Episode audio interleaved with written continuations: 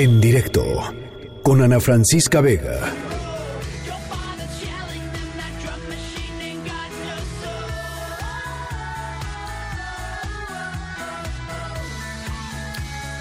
Bueno, pues les quiero platicar hoy sobre una iniciativa súper, súper, súper importante para todos nosotros, para nuestra vida cotidiana, para nuestro uso de Internet, para las libertades que pues defendemos todos en la red, ¿no? La libertad de bajar algo eh, de la red, de entrar a una página web, de bajar una aplicación y utilizarla y de que todo es pues horizontal y democrático, ¿no? En, en, Internet, o sea, no hay una página que sea más rápida que otra, no hay un servicio que sea eh, pues centralizado, en fin, hay toda una serie de eh, cosas muy importantes que nos da Internet que pues están hoy en riesgo. Y les cuento por qué, pues porque el Instituto eh, Federal de Telecomunicaciones emitió una anteproyecto de ley en diciembre pasado para establecer los lineamientos a los que van a tener que sujetarse los concesionarios y los autorizados que presten servicios de acceso a Internet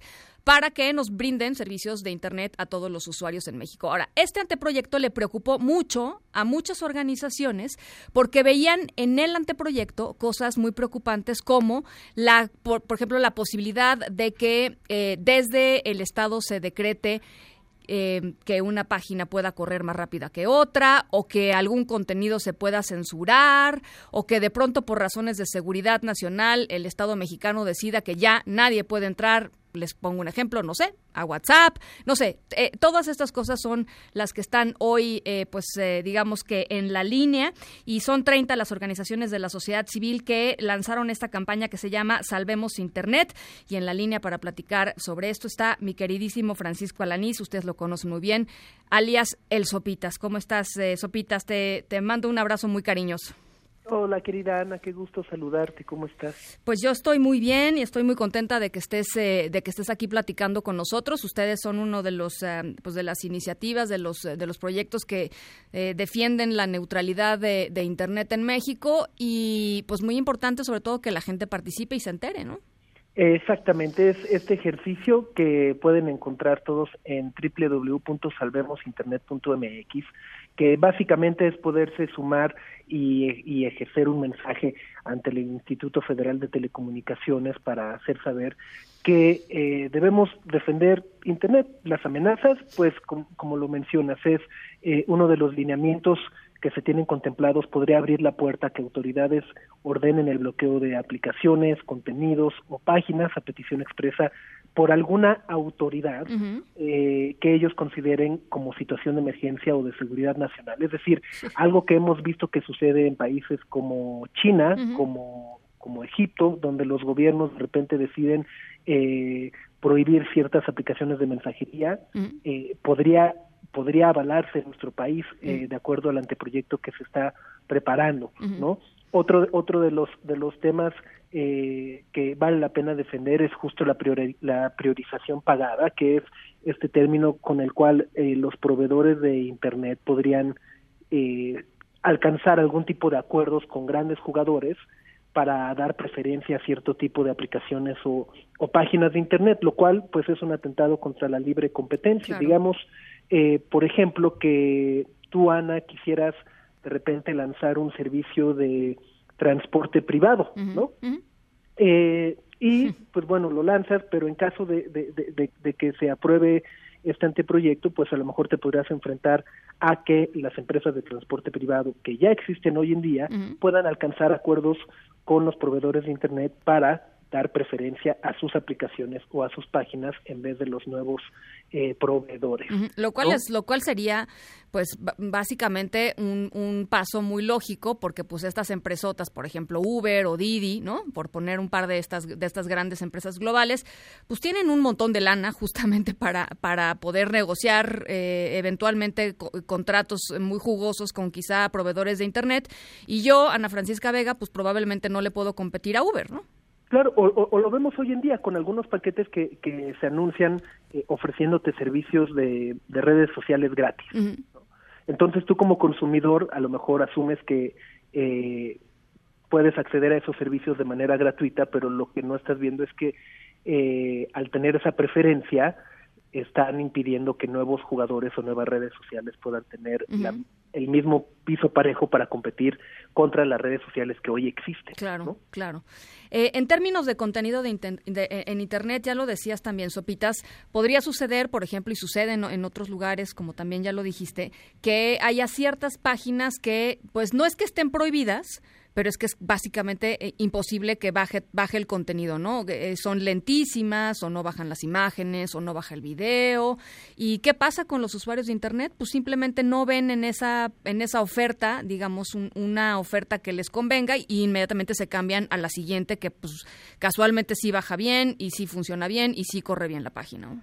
Exactamente. Y otro tema importante es la privacidad porque este eh, anteproyecto podría permitir a las autoridades poder supervisar nuestro historial de navegación. Es decir, sé que muchas personas habitualmente eh, pensamos o dicen, eh, pues yo no, yo no hago nada malo, no me importa que me espíen, ¿no? Pero la privacidad es mucho más importante y va mucho más allá de hacer cosas buenas o hacer cosas malas. Es una parte integral de nuestra vida que a la cual a lo mejor le estamos abriendo la puerta a temas eh, que no necesariamente queremos compartir con nadie más. Claro, claro. Y que, y que ellos al tener acceso a este tipo de información, por ejemplo, podrían verificar eh, en tu historial de búsqueda, ¿no? A lo mejor si estuviste viendo algún eh, documental sobre ciertas enfermedades o si a lo mejor estuviste buscando información sobre ciertas posturas políticas, ¿no? O sea, información que al final del día no es que sea buena o mala, simplemente es tu elección claro son cosas que, que tú quieres ver y que no necesitan estar eh, supervisadas claro. por, por, naturaleza. A ver, entonces, salvemosinternet.mx, ahí eh, uno entra, yo acabo de entrar hace ratito, y hay justamente una parte en donde puedes mandar tú un mensaje al Instituto Federal de Telecomunicaciones. Ahí está el mensaje sugerido, ¿no? Puedes hacer eh, literalmente copy-paste y enviarlo, eh, justamente con todos estos argumentos que, que expones hoy, Sopitas.